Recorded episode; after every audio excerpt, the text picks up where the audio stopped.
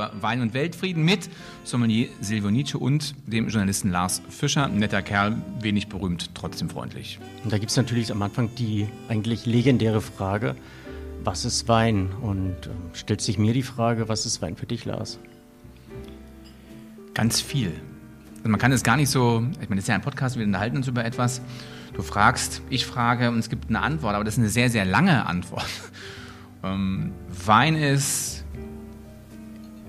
ein Lebensgefühl ähm, und er ist mein täglicher Begleiter, würde ich jetzt würde ich jetzt beinahe sagen. Aber ja, es ist in, erster Linie ein, ein Lebensgefühl und ähm, auch ein Spielzeug, so ein Abarbeitungsding. Ja, man, kann, äh, man kann Wein einfach nur so trinken, um, um ein Kleben zu haben am Ende des Tages. Man kann aber auch Wein trinken, um dran rumzuschmecken, um das zu einem Essen dabei zu haben, um sich äh, das Intro, um einen anderen Menschen kennenzulernen. Also nicht nur den Winzer, der den Wein gemacht hat, sondern ähm, ja, denn am Ende ist ja, ist ja, vor allen Dingen auch Alkohol drin, ja, ist am Ende auch nur ein Schnaps, äh, nur eben nicht ganz so stark. Ja, das würde ich jetzt mal ganz weit hinten anstellen. Also mir geht es ähnlich. Wein ist für mich eigentlich viel mehr als irgendwas anderes, abgesehen davon, dass es für mich eine Lebensgrundlage ist, also nicht der Alkohol unbedingt, aber ähm, der Wein als solches.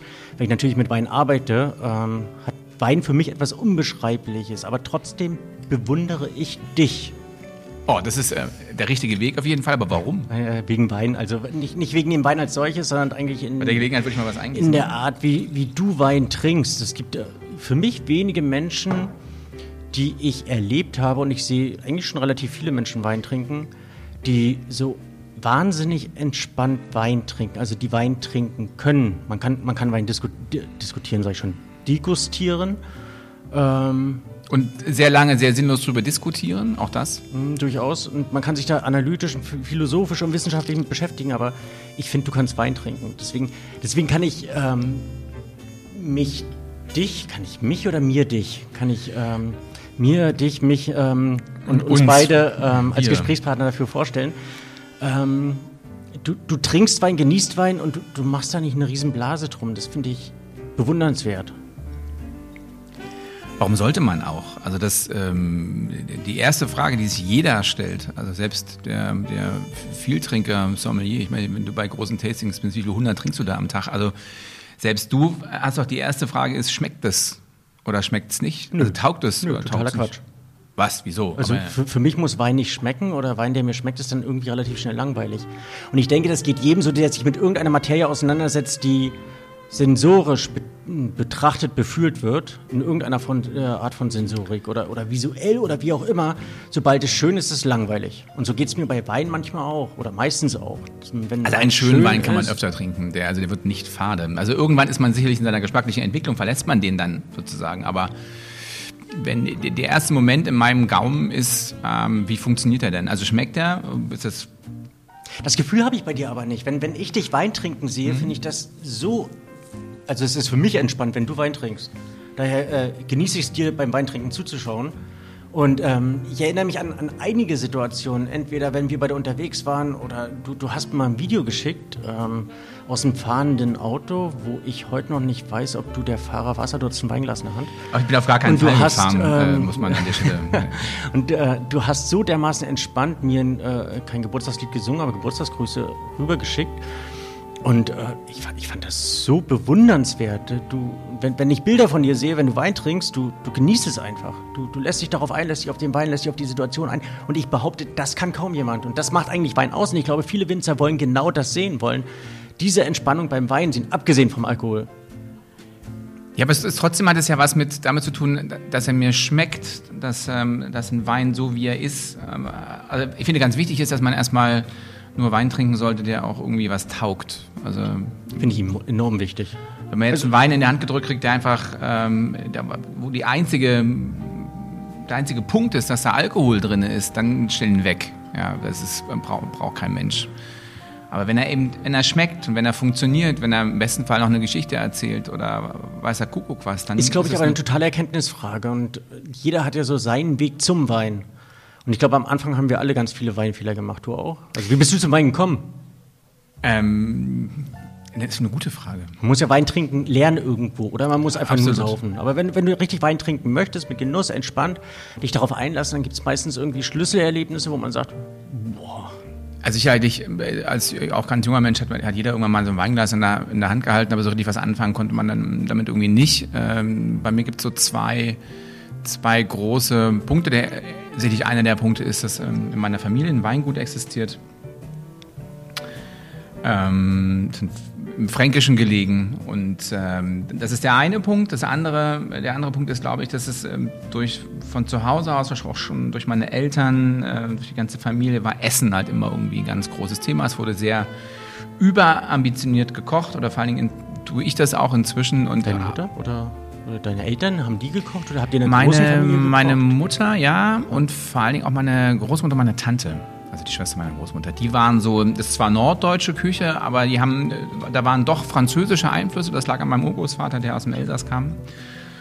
Ähm, und das war Essen immer hoch im Kurs. Also auch, äh, nun komme ich aus der DDR und war das mit den Restaurants und der gastronomischen, äh, gastronomischen Unterhaltungsmöglichkeiten in der DDR so eine Sache. Aber auch da, da wurde so viel wie möglich Essen gegangen, auch im Sinne einer sag ich mal, einer Erfahrungsreise. Ja, was kochen die denn so, was machen die denn da so, was gibt es denn da im Restaurant und so weiter und so weiter. Und meine Mutter war da immer sehr freudig ähm, dabei, Dinge auszuprobieren.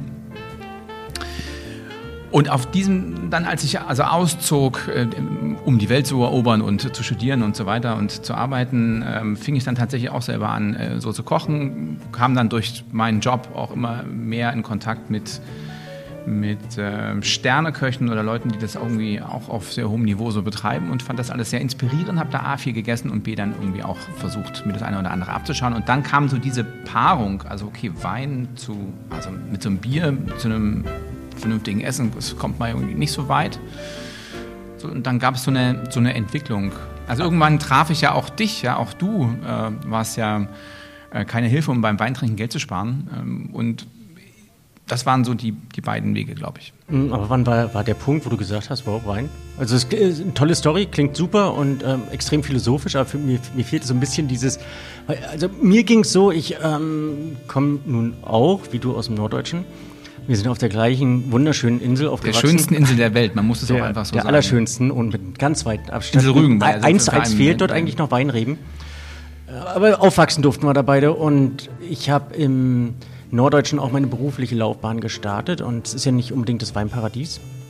Später bin ich ins äh, Fränkische dann auch übergesiedelt und hatte dann irgendwann so dieses ganz persönliche Aha-Erlebnis auf der einen Seite, wo ich gesagt habe, wow, was ist denn das für ein Geschmack bei einem Wein XY? Und auf der anderen Seite bei einem Spätburgunder, wo ich gemerkt habe, der verändert sich über verschiedene Tage ganz unterschiedlich. Und das fand ich so faszinierend, dass ich ein Getränk, dass ich ein Element so dermaßen verändern kann, seinen Geschmack verändern kann, auf meine Stimmung eingehen kann.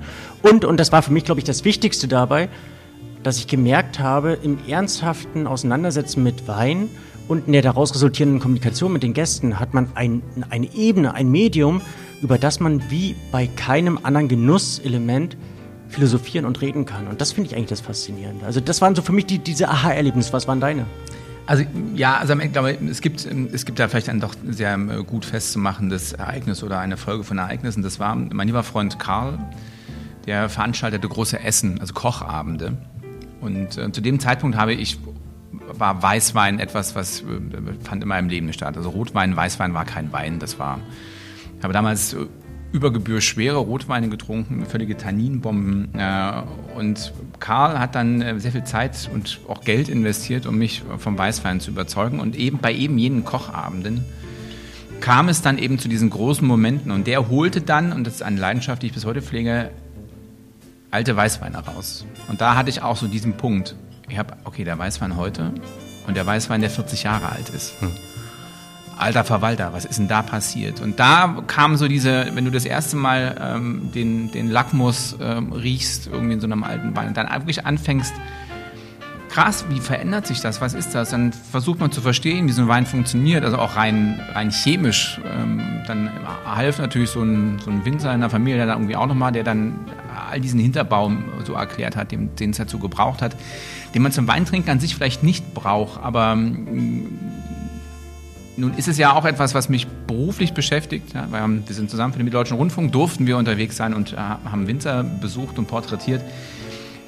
Muss man ja halbwegs wissen, was man da treibt. Also ähm, da ist es dann nicht nur das Trinken, es ist dann auch das Wissen, wie so ein Wein funktioniert. Das Witzige ist dabei, dass du die Kurve gekriegt hast, die ich nicht gekriegt habe. da mache ich nicht einen Alkohol, sondern eben dieses lockere Trinken. Und das ist, schaffst du dir selber die Momente, wo du sagst, jetzt ist mir total, total egal, was ich trinke und ich brauche den Alkohol zur Entspannung? Oder ist es dann für dich immer noch Wein? Also kannst du es nachvollziehen, wenn ich von diesen äh, Situationen erzähle? Wenn du irgendwo einen Sundowner trinkst oder wenn du. Ähm, Herrlich also du, du wirkst so entspannt und du spielst das nicht. Du, du scheinst in der Tat so. Das finde ich. Und da fällt mir eine Situation an. Da waren wir bei, auf dem Weingut High und haben diese Abschlussszene Oben gedreht. Weinberg, großartig. Ein toller, ein toller Weinberg. Und haben wir die Abschlussszene gedreht mit der Drohne und dann haben wir da alle angestoßen. Und das stimmt, du warst, warst relativ verspannt bei diesem einen letzten Schluck ja, irgendwie. Ja, mhm. musst, man muss es an der Stelle auch mal erwähnen. Ich war auch der Und ich war, ich war Also als Produzent hat man nichts zu tun, aber ähm, ja, das stimmt. Dann sitzt man halt da, beobachtet das Ganze, wünscht allen viel Glück und macht und, und, und entkorkt ein Fläschchen. Und ich habe das wirklich sehr genossen, da zu sitzen. Ich glaube, auch der Kameramann hat das auch sehr genossen, da zu sitzen und das Glas in der Hand zu haben. Und da war es vor allen Dingen wichtig, dass es so ein halbwegs patenter Wein war. Da ging es gar nicht so sehr darum, dass es der perfekte Wein ist, oder da habe ich mich auch nicht wirklich damit beschäftigt, ob das große Gewächs jetzt was taugt oder nicht, sondern es war ein wahnsinnig toller Moment und ich kann dann in diesem Moment sein. Das habe ich aber auch erst lernen müssen in meinem Leben. Das hat aber das Reisen, das Reisen war es, ehrlich gesagt, dass man wirklich so diese asiatische Philosophie-Idee wieder für sich gewinnt, sei mehr in dem Moment. Und wenn man in dem Moment ist, ist man mit vielen Dingen auch einfach zufrieden. Und das sollte man öfters beim Wein leben. Kann ich manchmal nicht. Und in genau dieser Situation hatte ich ein Riesenproblem. Das hast du überhaupt nicht mitbekommen. Der Winzer hat mich gefragt, was hältst du von dem Wein? Ach, das stimmt. Ach, doch, ich erinnere mich. Ich genau. erinnere mich. Ich erinnere und da bin ich natürlich an die Wand genagelt und kann dann nicht irgendwie sagen, du. So lala. Ge geiler Stoff, äh, wirklich super. Und jetzt äh, Sonne. Ja. Sondern, weißt du, dann kommst du automatisch in eine, also in eine eigentlich ähnlich verkopfte oder ver, ähm, ähm, skelettierte Situation, wie du jetzt so bist. Ich bin verkopft. Also, ja, total. Warum eigentlich? Also, keine Ahnung. Ich muss ja immer noch einen Schluck Wein trinken. Eigentlich, eigentlich habe ich mir vorgenommen, den, den Podcast mit dir zu machen. Ähm, weil, wenn wir unterwegs waren, ich dich genau in dieser entspannten, lockeren, manchmal sogar lustigen, also sogar du kannst lustig sein, äh, Situation erlebt habe. Aber sobald ich die Situation habe, dass du ernsthaft über Wein reden musst, dann kriegst du deine Doktorenstimme. Dann, also die Stimme wird tiefer, du wirst seriös, du musst was Schlaues sagen. Du, und, und das haben viele, also ganz, ganz viele, mit denen ich unterwegs bin. Sobald es dann irgendwie ernst wird mit Wein, mit einem Weinthema, wo man was Schlaues sagen muss, dann dann ähm, wird Wein ein Problem. Wird doziert, meinst du? Ja, und dann, dann, dann muss man, also man, man kann nicht irgendwie sagen, ey, der fetzt der Wein. Also sonst würdest du sagen, wenn du hinter der Kamera bist und ich vor der Kamera, dann, dann wirfst du mir zu, ey, sag doch einfach mal, der Wein fetzt, dann bist du locker. Aber sobald du irgendwo in die, in die Zange genommen wirst oder so, so, sobald deine Stimme zählt, hinter der Kamera zählt sie ja in dem Sinne nicht, und, und das hm, Problem das haben ganz sein. viele beim, beim Wein trinken. Deswegen bist du jetzt auch schon es geht aber, es geht, Da geht es aber, glaube ich, eher um die Stimme. Es geht gar nicht so sehr um den, um den ich muss über Wein dozieren. Ja, aber du bist auch nicht lustig. Um, äh, das ist ja auch eine genetische Frage irgendwie. Wenn man ja nicht lustig ist, äh, dann kann man da kommt da auch nichts Schlaues bei heraus. Mm, aber mag sein. Vielleicht ist es, äh, wenn man so ein Mikrofon davor hat. Und das Problem habe ich eben oft beim Wein. Also ich wäre oft gerne lustig und, und oft lustig, aber, aber bist es nicht. beim Wein nicht. Nee. Da hört bei mir der Spaß auf. Aber ich finde eben trotzdem Wein äh, extrem besonders und möchte damit deine Aussage vom ganz, ganz, ganz vom Anfang ähm, einfach mal revidieren. Wein ist für mich nicht nur reduzierter Schnaps oder nie verdünnter. Wie hast du es gesagt? ist am Ende des Tages auch nur ein Schnaps, meint aber vor allen Dingen, dass ähm, da wird es schon wieder ernsthaft, ja, da wird es gar nicht lustig. Ähm, ist natürlich, es ist, es ist Alkohol, ja. Und ähm, wir sind ja auch in einer Zeit, wo dieses Daydrinking eine riesen Angelegenheit ist. Al Alkohol schon, aber wenn ich dir ins Wort fallen darf, finde ich, Na, unbedingt. lieber Lars, dass ähm, Alkohol nicht gleich Alkohol ist. Und die Situation habe ich einfach im direkten Vergleich, wenn du ähm, Wein, ein Weinfest auf der einen Seite warst du mal in, in der Pfalz auf dem Weinfest? Auf, ja. auf dem Fleischermarkt oder sonst Oder im Fränkischen oder, auf Weinfest oder, oder auch. Ein Bierfest auf der anderen Seite. Also ich habe wenige Schlägereien auf Weinfesten. Ich weiß, da werden einige äh, mich, mich äh, grob in die Zange nehmen, aber wenige Schlägereien auf Weinfesten erlebt oder bei Winzern und, und in Brauereien, wenn, wenn Leute aus der Brauerei rauskommen siehst oder Leute vom, vom Bierregal stehen siehst oder selbst im Craft Beer Store, wenn die Leute dort ihr Bier, die haben, die haben eine ganz andere Stimme. Die sind nicht so, oder sie wirken in ihrer Stimme nicht so feingeistig, so, so, so entspannt. Sie freuen sich nicht wirklich darauf, sondern da hat man das Gefühl, es geht ums Saufen. Ja, das ist aber natürlich auch so eine Diskussion. Ne? Ist der Wein, ist Wein ein Upper-Class-Getränk? Ja, da gibt's ja dann, will man jetzt die Diskussion aufmachen, also trinkt das, der einfache Mensch trinkt Bier? Nö.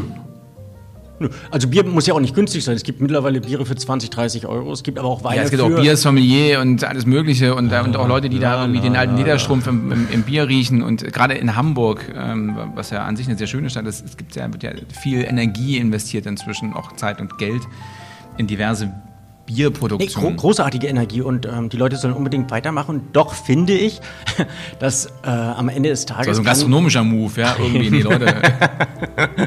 kann ein Bier dem Wein nicht das Wasser reichen.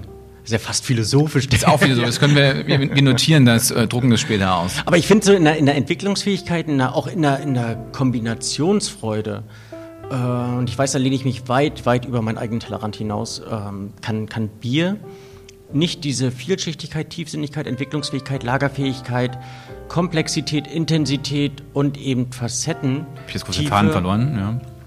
bieten, wie es ähm, eben der Wein kann. Und damit ist Wein für mich ein außergewöhnliches Getränk. Also egal, ob jetzt auch andere Spirituosen, zum, oder Spirituosen als solches, oder Tee, oder es ist, Wein ist unvergleichlich.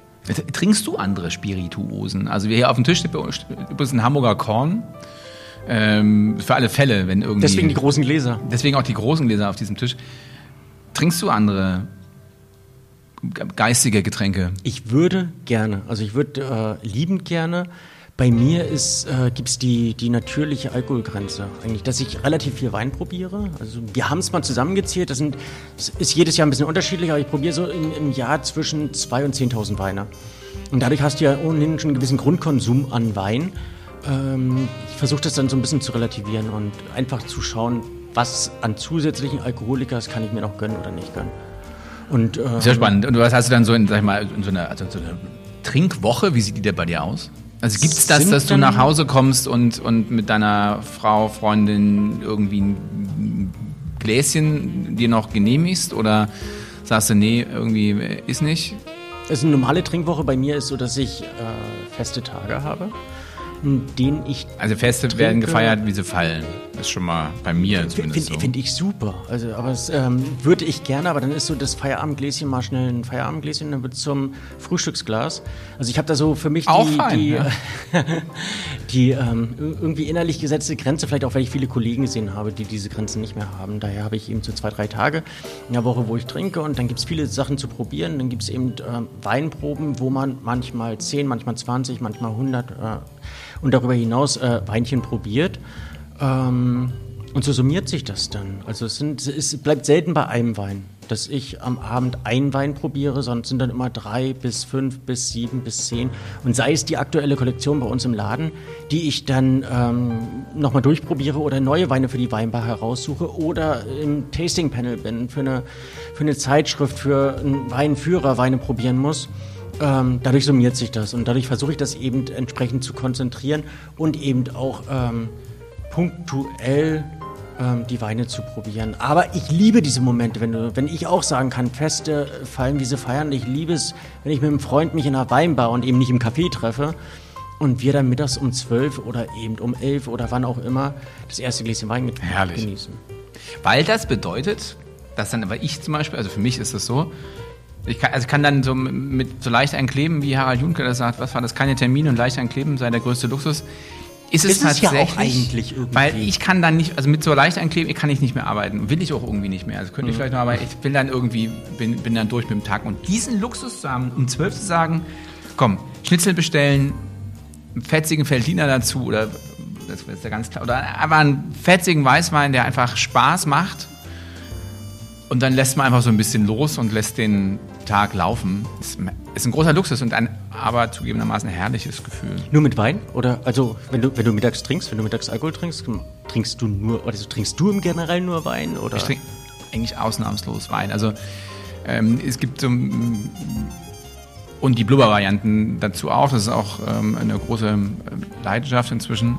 Ähm, der Champagner ähm, kann auch zum Essen Bombe sein und äh, einer meiner größten Luxusmomente ist tatsächlich ein, ein richtig fetziges Stück Fleisch mit einem nur das Fleisch mit dem Champagner. Das ist ganz groß, aber Aber nee, ich trinke eigentlich nichts anderes. Also die einzige Freude, die ich noch habe, sind äh, Brandys. Die trinke ich aber nicht, da rieche ich nur dran. Ich Hm. finde die ein Wahnsinnsaroma und da konnte ich stundenlang dann rumriechen, aber jetzt so Sch- Schnaps gar nicht.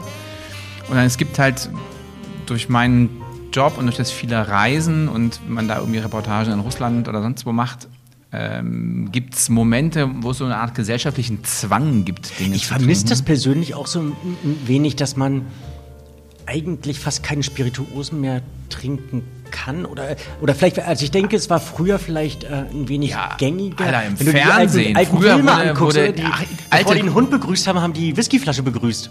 Das ist noch überhaupt gar nicht so lange her. Also das ist, äh, wenn man jetzt mal so die alten Talkshows 20 Jahre zurück. Also, zwei, Um also 2000. Ende, der, Ende der 90er so, Okay. war Rauchen noch vollkommen legitim. Da wurde immer, da standen immer Gläser auf dem Tisch, vielleicht kein Schnaps, aber auf jeden Fall immer. Inzwischen guckt man das alles ganz ordentlich. Alle trinken nur Wasser und Stimmt. ähm, oder ähm, Warum? Latte Macchiato. Na, weil das einfach es ist nicht Versicherungstechnischen mehr, Gründen, ist oder? Ist nicht mehr kommod, das macht man nicht. Ne? Weil jeder hat Angst, sich zu blamieren. blamieren. Ähm, seit Facebook und Social Media wird natürlich alles hoch und runter kommentiert. Keiner hat Bock auf irgendwelche Hate-Posts von irgendeiner, von irgendjemandem, der irgendwie Aber schlechte Erfahrungen hat. Diskriminiert jemand Ina Müller, weil da bei ihr in der Bar gesoffen wird? Ja, Die hat es natürlich geschafft, so ihren, da ihre, so ihre Nische zu man finden und, und da auch irgendwie locker zu bleiben. Aber auch da wird ähm, der ein oder andere in den sozialen Medien finden, dass das nicht in Ordnung ist. Hm. Nun ist sie vom Typ her auch jemand, ähm, der das ziemlich rille ist, ähm, hoffe ich zumindest. Und aber ansonsten ist das, ist das so, ein, so ein Thema. Hm. Also es gab mal, ähm, oh, ich möchte den Sender gar nicht nennen, aber es gab mal einen Nachrichtensprecher, der hatte, musste irgendwie aller Stunden mal ein paar Nachrichten sprechen und hatte an diesem Tag Geburtstag. Und hat natürlich dann irgendwie mittags oder nachmittags, ja, gab es ja schon mal ein Gläschen und dann gab es mal noch eins und noch eins. Und ähm, ja, auf dem Sender quasi, also konnte man seine das Trinken so ein bisschen verfolgen, ne? weil also, das wurde also ein bisschen lalliger. Und der musste dann zum äh, Chefredakteur, dann zum Rapport. Den gibt's aber noch, weil das in der Zeit geschah, die, das so ein bisschen zu, also wo das mit so einer Rüge irgendwie getan war. Also heute glaube ich, dass ähm, wir sind ja diese Generation, wir wollen immer, wollen immer artig sein, alles richtig machen.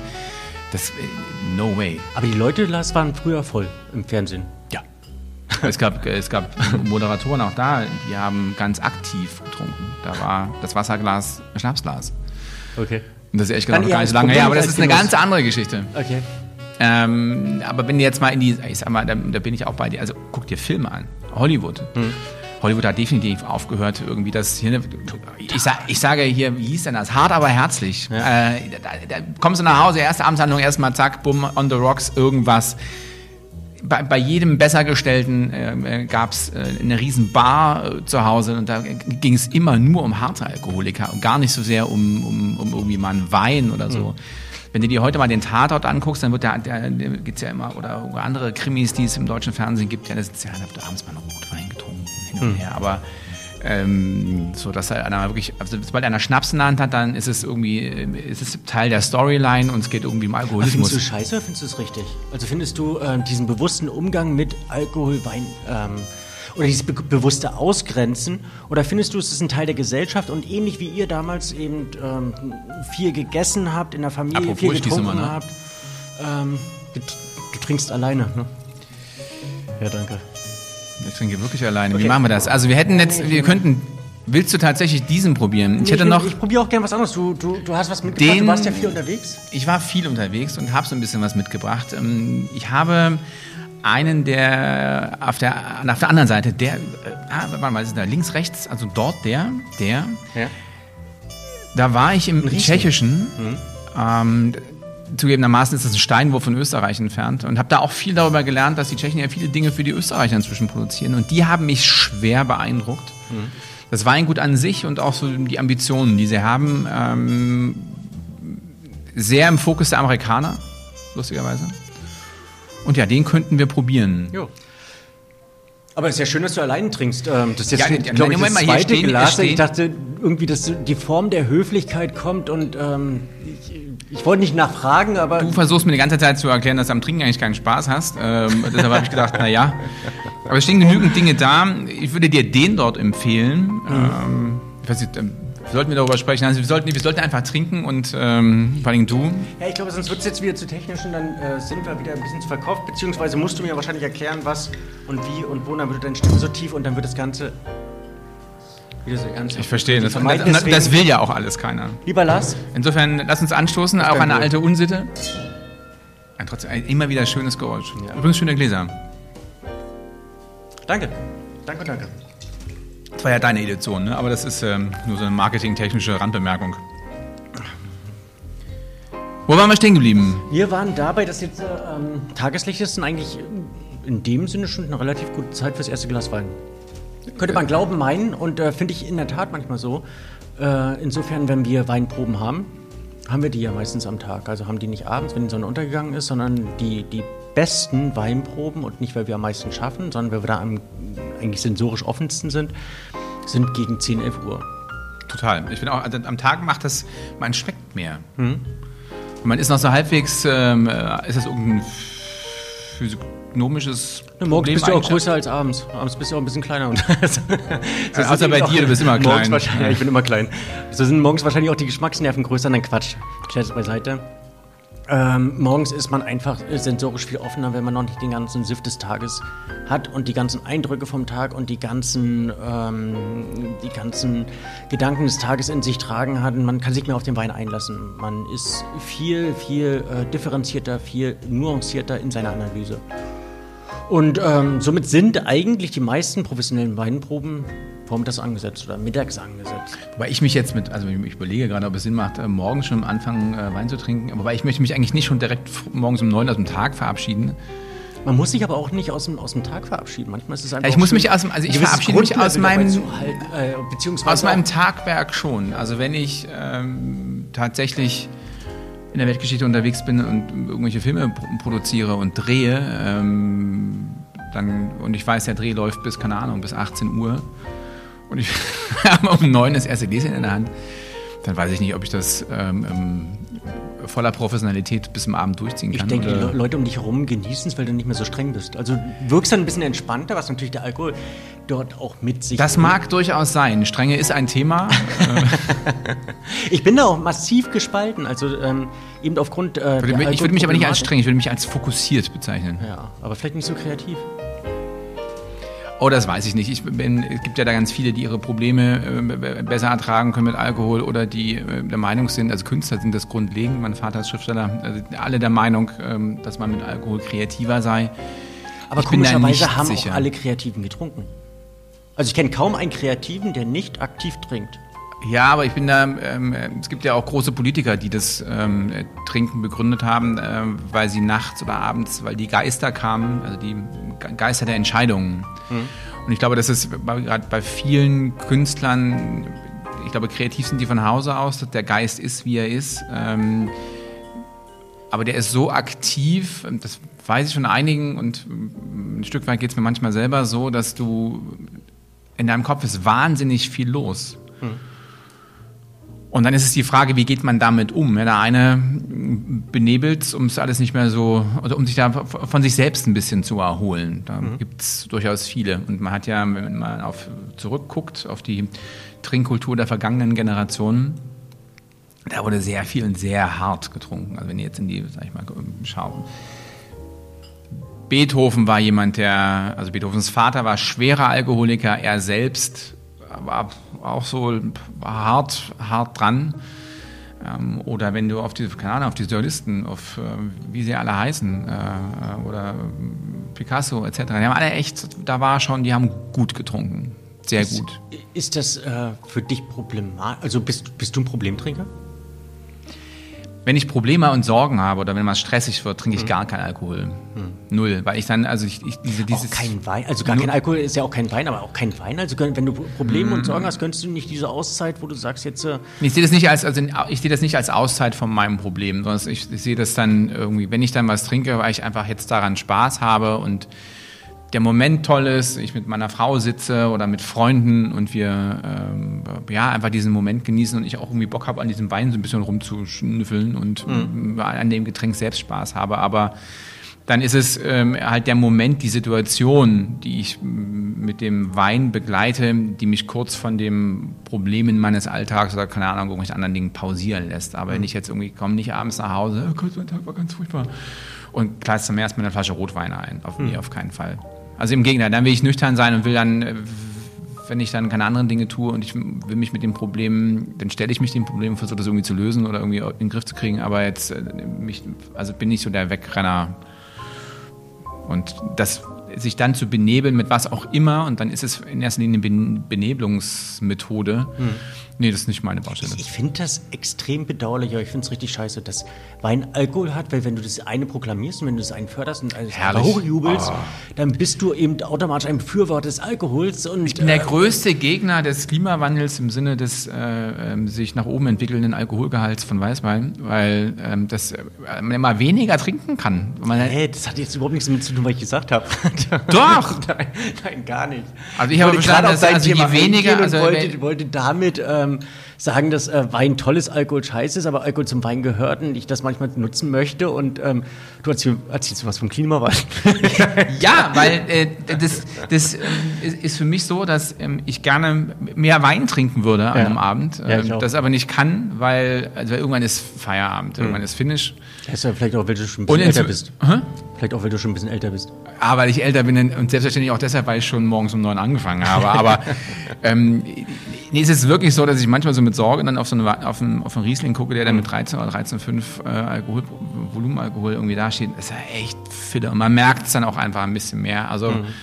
Ähm, als es noch so 11,5 waren, war es irgendwie auch okay. Ja, da mhm. könnte noch, da wäre jetzt mal über den ganzen Abend betrachtet, wäre ein Gläschen schon auch mehr mit drin gewesen. Ähm, ist so mein, mein Gefühl. Vielleicht bin ich aber tatsächlich älter. Ja, also lass uns über das Alter nicht weiter Ich finde es aber gut, damit offen umzugehen und einfach so auch einen Mittelweg zu finden. Also sich dessen bewusst zu sein, dass äh, Alkohol drin ist, Alkohol ein Problem werden kann, wenn man es nicht handeln kann. Aber es kann eben doch ein guter Freund sein oder ein guter Begleiter oder Wein kann ein schöner Begleiter sein oder eben seine Einzigartigkeit leben, um darauf zu, zurückzukommen. Findest du, dass Unterbrich mich ruhig, du. Nee, ich du, bin ja auch bist davon rum, ich bin, also ich kann dich doch nicht einfach unterbrechen, ja. Also findest du, dass es ähm, in der Tat ein Gesellschaftsproblem ist, Wein trinken oder dass es eben auch eine, eine gesellschaftliche äh, Leidenschaft, ein Luxus oder dass das eben nur höhere Schichten oder niedrigere Schichten oder ich finde Wein? tatsächlich noch, ist das noch was anderes. Also das ist, was du vorhin schon gesagt hast mit dem Bier und da eben auch Schnaps und wenn man sich mit ähm, also wenn man sich abends in, in einer großen Gesellschaft mit Wein rüber wegbeamt, dann ist das für alle in Ordnung, ne? weil es ja so ein kulturvolles Getränk, das ist ja auch so Trinken mit Niveau. Wenn man die gleiche Menge Alkohol nominell zu sich nehmen würde, aber in Form von, keine Ahnung, Schnaps oder äh, Bier, ja, gucken einen, und man ist dann so ein bisschen beschwibbert, dann gucken alle ganz grimmig und denken, hm. oh Gott, was ist das ein Prolet? Also das, finde ich, ist, ist, eine lustige, ist eine lustige Sache. Also jetzt mal rein nominell, ich, ich habe jetzt keine Ahnung. Also wenn ich abends eine Flasche Wein trinke, wie viel Bier sind das? Ähm, du bist ja der Experte. Nimm, nimm einfach mal das Doppelte. Immer das Doppelte. Also, also eine, zwei Flaschen Bier, nee, also dann nur sie, also keine Ahnung, also ich, ich, ich, ähm, keine Ahnung, also eine Flasche Weißwein gegen vier, fünf Bier oder irgendwie sowas und dann hat man so leicht einen Sitzen. Bei der Flasche Weißwein leicht einen Sitzen ist gut. ja, über die Jahre hat man ja ja, also kann, zwar noch ähm, irgendwie halbwegs gerade auslaufen, aber er redet schon so ein bisschen Unsinn. Also mit Bier ist man, ist, werden die Menschen dann irgendwie eher, ja, Mensch, was soll das denn jetzt? Dann hat er wieder ein zu viel getrunken und man damit, ah, oh, es ist so ein weinseliger Abend, wenn schön. Also das merke ich schon, das ist eine andere. Ähm Finde find ich witzigerweise auch, wenn Leute kommen und sagen, ähm, ich habe gestern ein äh, über einen Durst getrunken oder habe mir einen Schnaps zu viel reingehabt, dann denkt man, oh Gott, der hat ein Problem.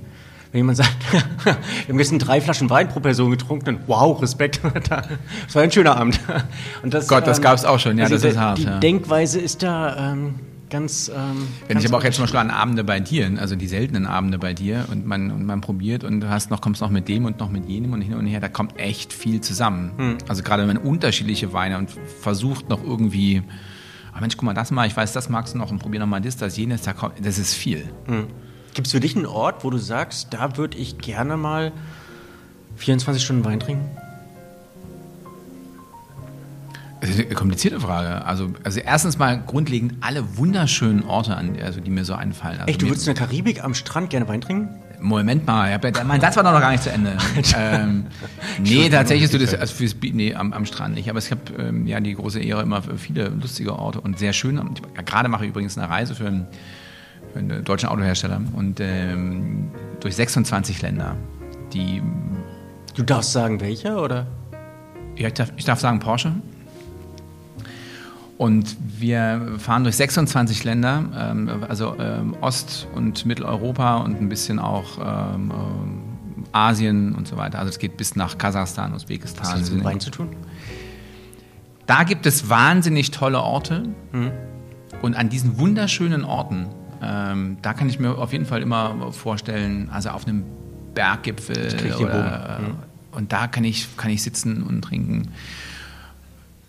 Oder meinst du jetzt Weingüter, auf denen man sich einnistet und einfach den Keller ausläuft? Ja, grund grundsätzlich, ähm, die, wenn ich darauf nochmal eingehen kann, also wenn du äh, einen schönen Ort.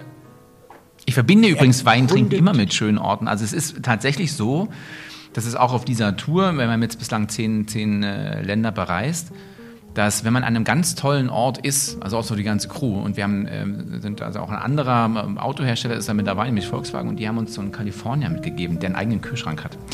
Und in diesem Kühlschrank lauern tatsächlich immer mal ein paar Weißwein oder für die Jungs auch ein Bierchen, weil die eher so Bier trinken, ich nicht so. Und dann, wenn die tollen Orte sind, sagen wir, Jungs, komm, wir halten an, Stühle raus, aufgestellt und wir genießen jetzt diesen Moment. Gerade wenn dann irgendwie mal die Sonne untergeht oder sie geht. Also wir haben ja auch viele Morgendrehs, ja, auch da. Nee, Spaß beiseite. äh, dann ist es, dann sagen wir, komm, wir, das ist dann auch so eine, das berechtigt und befähigt zum Pause machen. Ja? Sagst du, mhm. komm, lass uns einen Break machen. Und da gibt es viele tolle Orte, wo ich gern auch noch mehr getrunken hätte. Wir mussten dann leider weiter, weil es einfach so schön war. Das ist dann die Vinorette-Pause sozusagen. Absolut. Und ja, also es ist, äh, finde ich, das liegt sehr nah beieinander. Ein schöner Ort, äh, ein, ein, ein, toller Moment. Ähm, Belohnungssystem. Ja, das ist wieder so der, der Alkoholsucht. Ja, vielleicht gar Begriff. nicht. Vielleicht einfach auch dann, ja, dass, dass du den Moment leben kannst. Also du kannst dich in den Moment fallen lassen, du kannst den leben. Herrlich. Und, und, und das ist mein Problem. Da, da bin ich eben anders. Wenn du mir einen Wein hinstellst, so wie den jetzt gerade, dann werde ich zum, ähm, kannst du dir das vorstellen, zum Autisten. Dann ver Neigst du ja ohnehin leicht dazu. Die, ja. Wel die Welt um mich herum. Und ich tauche in diese eine Weinwelt ein und muss den riechen, schnuffeln, trinken und kann dann, ähm, also kann und möchte an nichts anderes denken. Daher kann ich diese, diese Entspannung und diese entspannten Orte mit Wein mit dir nicht teilen. Ich finde, dass auch ein großer Wein ähm, sich manchmal der Situation unterordnen muss und auch ähm, auch mal kurz zu. Nein, kurz, ich finde, ich kurz, muss kurz, mit dem Wein unterordnen. Also wenn, wenn ich einen besonderen Wein habe, muss ich mich dem Wein unterordnen, bin der Betrachter und kann ihm vielleicht äh, den Wein steuern, kann dem Wein ähm, helfen, sich total zu öffnen. Also so wie ich als, als, ähm, als äh, das ist deine Branche, als Beleuchter einem großen Künstler devot äh, gegenübertreten muss und den perfekt ausleuchten muss. Nee. Oder als Zuschauer dem Künstler die, die Chance geben muss und versuchen muss, ihn zu verstehen. Das ist vielleicht das, das, ist vielleicht das, das Gen des Gastgebens in dir. Äh, du, also ich muss ja auch mal ein Kompliment machen. Du bist einer der großartigsten Gastgeber, die ich in meinem Leben jemals kennengelernt habe. Und ich habe inzwischen, ja, ja, ich habe, du hast ja schon ein bisschen was zum Trinken, um sie runterzuspülen. Ähm, und ich habe in meinem Leben schon viele Gastgeber erlebt und das ist bei dir schon außergewöhnlich. Vielleicht ist es aber tatsächlich diese, das Gastgeben, das Emporheben. Er hat mich sehr, aber das kann ich so nicht stehen lassen, weil ich möchte ja dem Wein kein, kein Gastgeber sein. Und du hebst ihn ja auf eine Bühne in dem Moment. Also wenn du mit dem Beleuchter-Dingens kommst. Ich ordne mich devot unter. Wenn ich Gastgeber bin, ordne, ordne ich mich ja nicht devot unter. Sondern ich versuche ja, den anderen auf einer Ebene zu verstehen. Aber das ist vielleicht eine viel, Was in viel deinem Geschäft auch nicht mal leicht ist, aber. ja, aber äh, verstehst du, was ich meine? Wenn ich den Wein, ich möchte den Wein extrem akribisch ähm, analysieren und diskribieren und, und ähm, ihn, ihn in, in, seinen Facetten greifen, verstehen, tiefsinnig äh, verfolgen. Und, und, mit, nicht, einfach, nicht einfach so, so trinken mit fetzigen Worten beschreiben. Ja, da bist du ja auch groß drin. Also ich erinnere mich an die, was war das, an die äh, 90 Kilo schwere Ballerina, die übers, also hatte ich ein schönes Bild übrigens. Da ging es um einen Rotwein von ja. Proschwitz, glaube ich. Darf man das sagen? Ja, wahrscheinlich schon. Du darfst alles sagen. Ähm, ja. Du bist dran. Ja, eigentlich ging es darum, dass ich die Momente, die du eben gerade ähm, skizziert hast, bewundere. Wenn du, mit dem Van vorbeifährst, Stühle raus, Flasche Wein auf und ähm, Frühstückskaffee.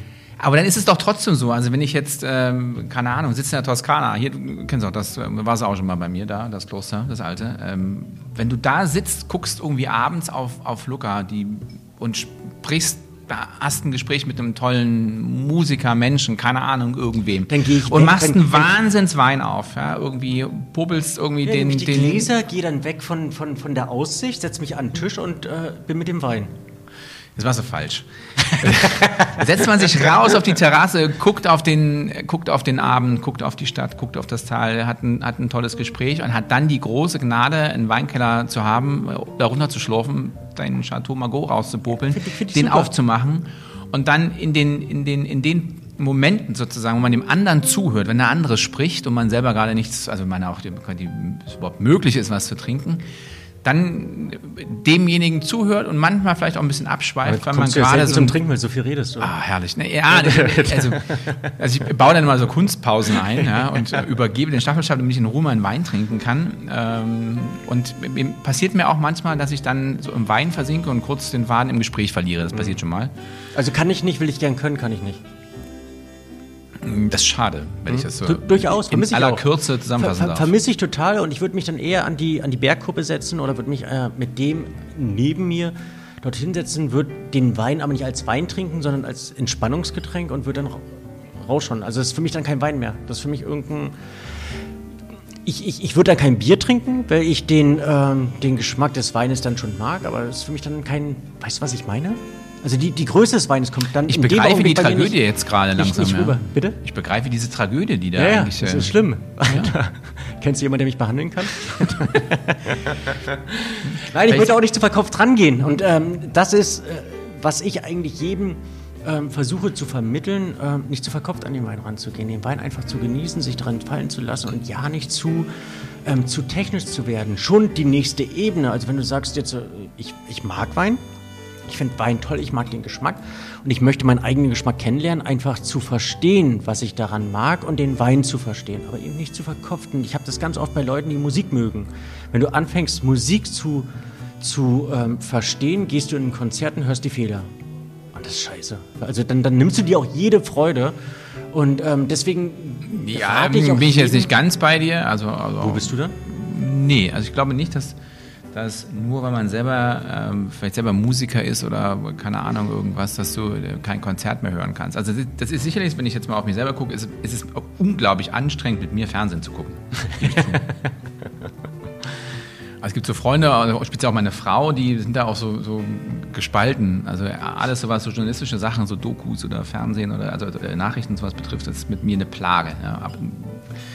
Mag sein, aber ich kann trotzdem, es gibt Momente, wo ich ganz entspannt Fernsehen gucken kann oder ähm, andere Dinge und da völlig fein mit der Welt bin und auch als Musiker, also auch wenn du bestimmte Dinge sehr, sehr oft gehört hast und genau weißt, wie Rachmaninoff 2 Klavierkonzert klingen muss. Ähm, und man hat sicherlich auch andere Meinungen, aber dennoch kannst du bewundernd in einem Konzert sitzen und hast da viel Freude dran. Also äh, mein Ziehvater zum Beispiel ist Dirigent und einer meiner besten Freunde ist Dirigent, die, die können da schon, klar, die dirigieren die- so ein bisschen mit, aber das ist dann die die, nächste Ebene und das ist dann für mich die Hochkunst. Einfach über ähm, vermeintliche Fehler hinwegzuschauen. Aber es geht ja um diese Zwischenebene. Dass wenn du anfängst, dich mit der Materie auseinanderzusetzen, anfängst, Wein zu lernen, anfängst, Wein bewusst zu betrachten, dass du dann eben das, was du, was du erkennen möchtest, suchst und dich dann total verkopfst und verkrampfst. Und, und davon rate ich ab. Also ein, einfach also nicht Wissen ist ein. Nachteil. Äh, dann, dann wird man nicht so wie du.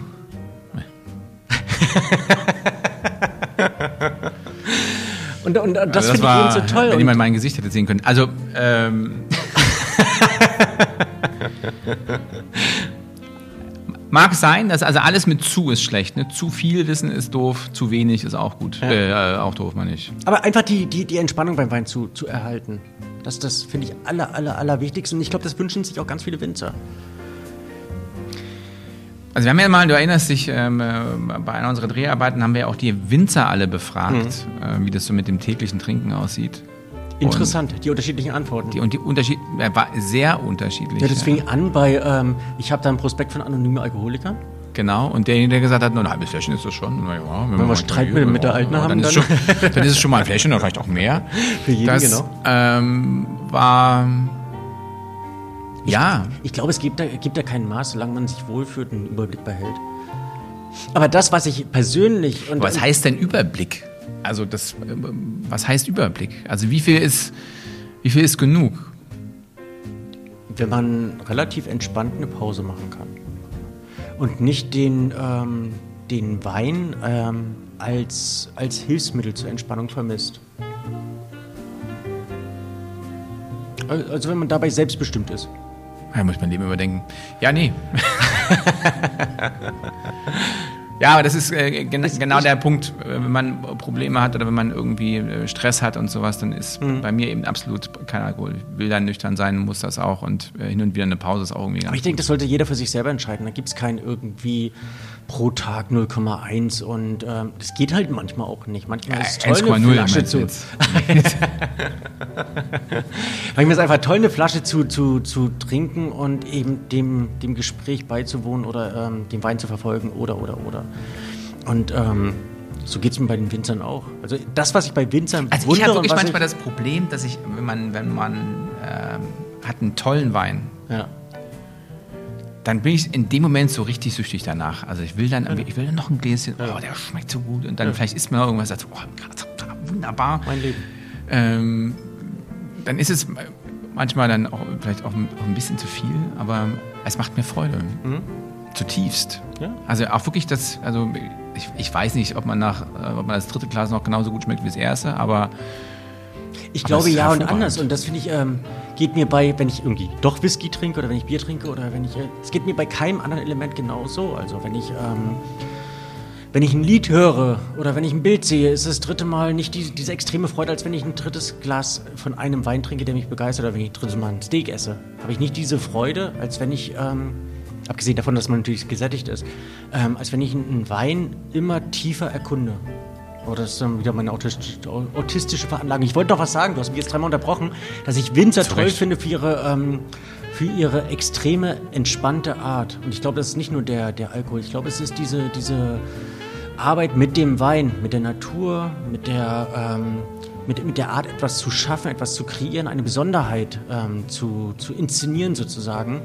Und ähm, das, das können, glaube ich, auch nur Winzer. Aber vielleicht ist es auch gerade bei den Winzern ähm, so eine seltsame Mischung. Also am Ende des Tages sind sie ja erstmal auch nur Bauern ja, oder Handwerker letztlich. Ähm, und doch, dennoch machen sie irgendwie doch ein sehr ähm, gehobenes Produkt, das auch sehr, sehr komplex ist und doch relativ viel verlangt. Ähm, das Im Bestfall hat man ja auch studiert. Oder man kann auch studieren. Ich finde die Zusammenarbeit mit Winzern übrigens immer sehr anstrengend, weil die diese Anstrengend? Ja, weil diese also Ja, weil aus sie professioneller. Sicht, nee, weil die niemals, ich kenne keinen, den du anrufen und kannst, der eine E-Mail zurückschreibt, die brauchen dafür Wochen. Ja. Weil die Ja, die immer einen irgendwie anderen so, Rhythmus. oh, ja, hier, da. Ja. Insofern ist das sehr anstrengend mit denen. Auf der anderen Seite, ja, mag sein, ne, dass die da einfach, die haben ihren eigenen Kosmos. Also das ist mit meiner Familie nicht besser. Ja, das ist mein äh, Cousin, mein Onkel, die sind, alle, das, wenn du von denen was willst, das ist, also besser schickst einen Brief. Also man hat das Gefühl der Zeitlosigkeit. Total. Und so ist es dann aber auch. Und das finde ich das Schöne, wenn du zum Winzer auf einem Weingut kommst, du bist total zeitlos. Du kommst hin, dann ähm, heißt es meistens auch, lass uns den mal probieren. Viereinhalb Stunden später geht man beflügelt raus. Und es ist nicht nur der Alkohol, dass man beflügelt rausgeht, sondern einfach die, die Situation. Und Finde ich halt aber Wein, aber auch natürlich immer dieses, ähm, diesen tollen Nebeneffekt, dass die Weingüter selbst schön sind. Das ist immer der, die Sonnenseite von irgendeinem Berg oder, oder irgendeiner Ebene. Also es ist immer schön. Nein, wenn es im Tal ist. Und also ich möchte kein Winzer sein, der den, also sein ganzes Leben auf einen Berg guckt. Ich meine, es ist ein schöner Berg, oftmals unter voller Weinreben. Aber ich habe das Gefühl, also ich, ich bin, vielleicht weil ich äh, im Norden groß geworden bin, ich brauche das weite Land. Ich brauche den, also her, hervorragend. Also ich, ich brauche den, den weiten Blick und der Blick aufs Meer ist immer noch der schönste Blick.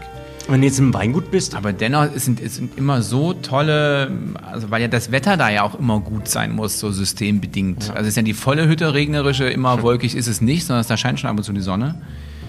Man hat immer tolle Sonnenuntergänge, die, die Anlagen sind schön. Ma- Oftmals sind die Weingüter dann ja auch alt, weil das seit langem bewirtschaftete Flächen, befläch, äh, bewirtschaft, ah, Herrgott nochmal, also seit langem bewirtschaftete Flächen sind. Und all diese Dinge und insofern ist der, der, der Besuch in einem Weingut immer relativ malerisch und schön. Also nicht ohne Grund führen da immer irgendwelche Wege durch, die mhm. sonst wie heißen und äh, all diese Dinge. Es ist aber auch eine eigene Spezies vom Mensch und Total. Sie, sie scheinen die Ruhe erfunden zu haben. Also sie müssen ja auch, die haben ja auch, die haben Tempo, die haben Zeitdruck, die haben ähm, auch Termine, Spritztermine oder keine Ahnung, Lesetermine. Aber selbst wenn du in der Lese hinkommst, die sind zwar hektisch, aber die haben diese extreme innerliche Entspanntheit. Es ist am Ende die Natur, die mhm. entscheidet. Glaube ich auch, dass es in der Tat die Arbeit mit der Natur ist. Die Ruhe mit der Natur. Und diese Momente, wenn du da morgens, also wenn du morgens aufstehst, also ich sehe das selber ähm, auch in meiner Familie, dass sie, dass alle immer noch voller Freude und Leidenschaft ja. morgens so ihr, ihren, ihr Handy zücken und ein Foto, Foto machen vom Weinberg. Oh, ist es nicht schön? Also mhm. diese eigene, also könnte man jetzt sagen, ey Mensch Leute, ihr guckt seit fünf Generationen, seit du gucken kannst, guckst du auf diesen Weinberg. Diese Wein oder diese ja. sind ja meistens mehrere, auf diese Weinberge. Was ist denn daran noch schön? Ja, aber das liegt so und dann der Sonnenaufgang da und die. Also es ist famos. Also, mhm. aber es toller Beruf. Ich bin nicht ganz sicher, ob ich ähm, das durchziehen könnte. Ja, glaube ich nicht. Also das, ähm, ich, ich habe oder ich, ich glaube, man muss zum Winzer-Dasein auch geboren sein. Oder diese innerliche erzogen. Aber es gibt ja immer wieder Leute, die der, der Meinung sind, sie müssten eine Weingut kaufen. Hm. Na können wir später mal besprechen, aber das ist, finde ich, eine ganz spezielle Spezies Mensch. es gibt auch viele, die damit wieder aufhören. ja, das ist das gleiche in Grün mit, äh, du hast ein bisschen Geld in der Tasche und isst sehr gerne und kommst dann zum Schluss und musst ein Restaurant aufmachen. War, war für dich aber auch immer, äh, es war für dich nie ein, äh, ein, Ziel oder ein Wunsch oder ich meine, du, du hast erzählt, du bist ähm, mit Geschmack groß geworden. Also ihr habt viel gefeiert, ihr habt viel gegessen, ähm, du hast ein Weingut in der Nähe, du ähm, bist viel gereist, aber du wolltest nie selber ein Restaurant haben, oder? Du wolltest nie... Ähm also ich liebäuge mit dieser ähm, äh, mich selbst bewirtschaften, ähm, äh, aber es ist einfach aus, dafür kenne ich viel zu viele Gastronomen, ähm, niemals. Hm. Also es gibt wirklich andere Dinge, wie man sein Geld versenken kann. Ähm, ich ein eigenes Restaurant, um Gottes Willen. Ich koche auch sehr gerne. Ich würde das, glaube ich, auch hinbekommen, irgendwie 30 Leute zu, zu bekochen am Abend. Aber ähm, wenn es dann wirklich um Geld geht, um das Überleben, dann äh, außerdem ist man, wenn man in, wenn man auf diese Art und Weise zu dieser zu diesem Beruf kommt, sei es jetzt irgendwie Winzer oder, oder Gastronom, dann, dann geht es ja so um Liebhaberei und so, man ist sofort beleidigt, wenn jemand was gegen das Essen sagt. Ja, man hat, glaube ich, gar nicht diese professionelle, diesen Abstand dazu. Hm. Das ist ja dann die große Leidenschaft, die man jetzt irgendwie gerade umsetzt und so. Ich finde, man macht da so professionellen Abstand dazu, dass man da auch irgendwie entspannt mit äh, umgehen kann. Und Bleib beim Film, das ist in Ordnung. Aber ich glaube jetzt auch. in der, in der Zeit, ähm, die, du, die du jetzt gerade durchlebt hast, dass du durch zehn Länder gereist bist, ähm, verschiedene Kulturen kennengelernt hast, ähm, auch verschiedene ähm, Landschaftsebenen, äh, sind wir Deutschen in Sachen Wein besonders oder besonders fortschrittlich oder besonders außergewöhnlich oder wir, wir machen ja relativ gute Weine. Also wir machen ja schon der so deutsche Weißwein ist der beste, ja. ist der beste Weißwein ja, der auch Welt. Im Rot, Rotweinbereich. Also haben wir mittlerweile auch Rotweine, die äh, im dreistelligen Euro-Bereich äh, segmentiert sind. Durchaus anständige Weine und die auch einen gewissen Weltmaßstab äh, darstellen. Ähm, bei denen, wo warst du alles? Also wo ich über Wein wirklich äh, gestaunt habe, war Rumänien. Ähm, da habe ich Okay, dann, ähm, also ich weiß, die, Reise war jetzt ein bisschen umfangreicher, aber da war unter anderem auch ähm, Rumänien dabei, da war Ungarn dabei, war Bulgarien dabei und da war Tschechien dabei, also alles Länder, die Wein anbauen. Ähm, da sind allerdings natürlich die Weingüter meistens oder die, die, die, die Weinflächen, die sie haben, so klein, dass der Großteil der Dinge eigentlich im Land ausgetrunken wird und gar nicht so richtig dieses Land verlässt. Und sonst noch? Bulgarien, glaube ich? Bulgarien, genau. Ja. Äh, auch da ist aber ähnlich. Ähm, ich finde, dass sie alle diese typischen Weine die machen, die sehr schwer sind, also die, die vor allen Dingen so den Rotwein sehen. Ähm, Türkei ist so ein, so ein Thema, die sich natürlich von diesem alten Ruf des billigen, äh, billigen Süßweins versuchen zu lösen. Aber, ähm, und da sind überall auch Winzer, junge Winzer am Start, die, die versuchen viel zu bewegen, viel zu verändern, ähm, sehr modern sind in ihrer Art und Weise ähm, des Ausbaus und der Behandlung, auch in, der, auch in Sachen PR. Alter Verwalter, da bewegt sich wirklich was. Mhm.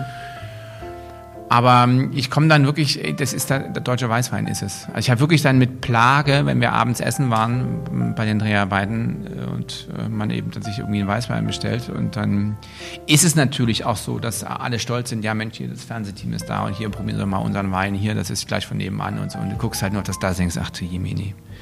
Jetzt kannst du auch nicht wirklich Nein sagen, weil alle, alle gucken dich irgendwie an und wie gefällt er denn? Aber so. weg vom Technischen, leben die Kultur? Also leben die Weinkultur? Also haben die, haben die diesen, diesen Sinn dafür oder können die es, ähm, was, was macht Weinkultur für dich aus? Also ich habe ja meine eigene Vorstellung von Weinkultur, darum habe ich eine Bar.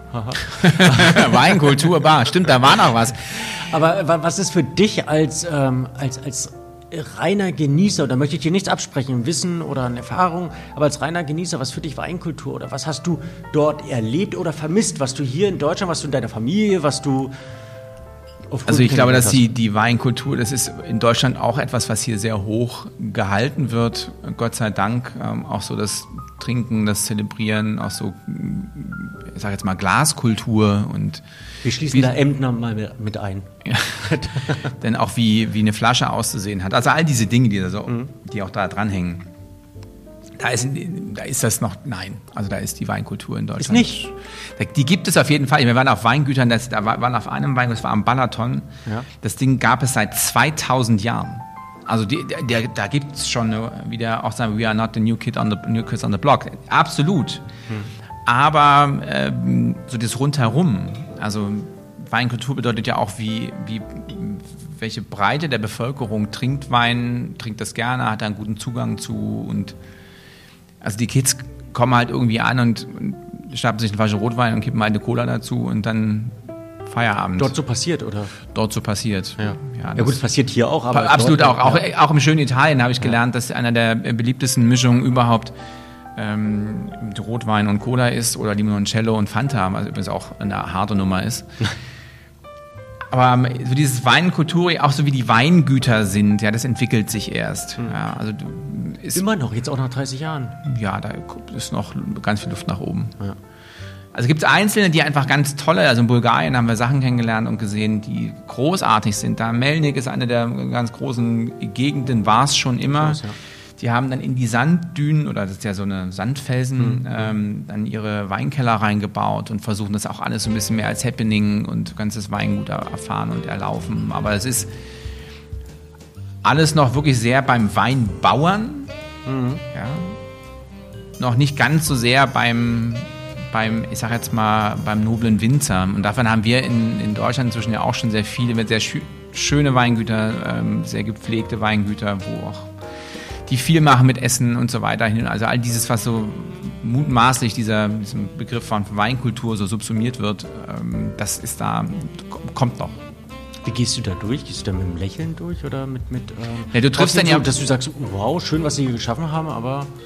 Also ich, das sind immer alles, also das, was ich jetzt sehen durfte, immer alles hochambitionierte Winzer, die mhm. alle einen tollen Wein machen wollen, auf die eine oder andere Art und Weise. Ja, du hast den einen, den äh, war in Ungarn so, die haben, die haben einfach ausnahmslos alles, die machen, also machen Sekt, also Champagner in Anführungsstrichen, und haben ausnahmslos alles, was in der Champagne nicht nagelfest war, gekauft. Also an jedem und sind beseelt von dieser Idee, auch unter wirtschaftlichen und marketingtechnischen Aspekten, also quasi einen ungarischen Champagner auf die Beine zu stellen.